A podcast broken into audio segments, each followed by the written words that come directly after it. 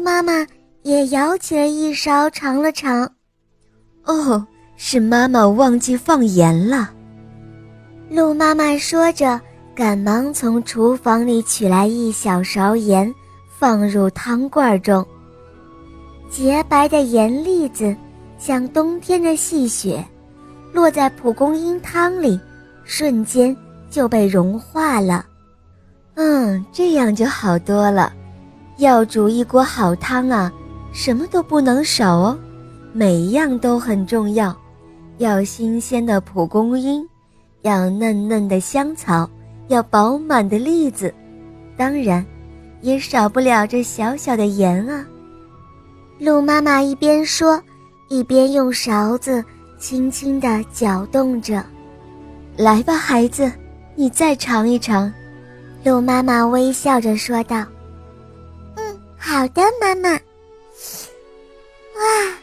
现在好喝极了。”小白鹿美滋滋的眯起了眼睛，喝着喝着，它好像忽然想到了什么，只听“咣当”，一下，它放下勺子，噔噔噔的跑向了森林剧场。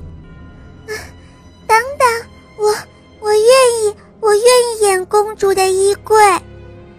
小白鹿气喘吁吁地站在大象的面前。公主的衣柜也是很重要的。听到小白鹿这样说，大象笑了。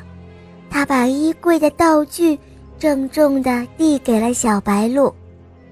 公主历险记演出的那一天，森林里的朋友们从四面八方赶了过来。清脆的森林剧场像一个大大的温暖的怀抱，舞台上有戴着王冠的公主，骑着扫帚的巫婆，执着宝剑的王子，穿着盔甲的士兵，还有藏着珍宝的匣子，坚定的城堡，当然，还有公主的衣柜，梅花鹿，袋鼠。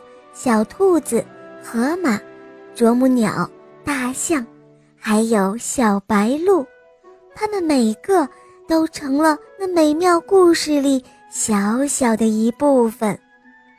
巫婆来了，扮成衣柜的小白鹿对戴着王冠的梅花鹿说：“公主，快快到我这里来躲一躲吧。”于是。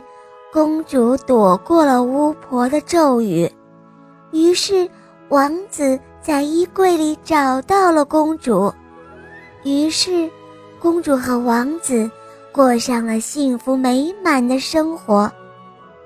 在舞台落幕之前，小白鹿依然笔直地站着，它一动也不动。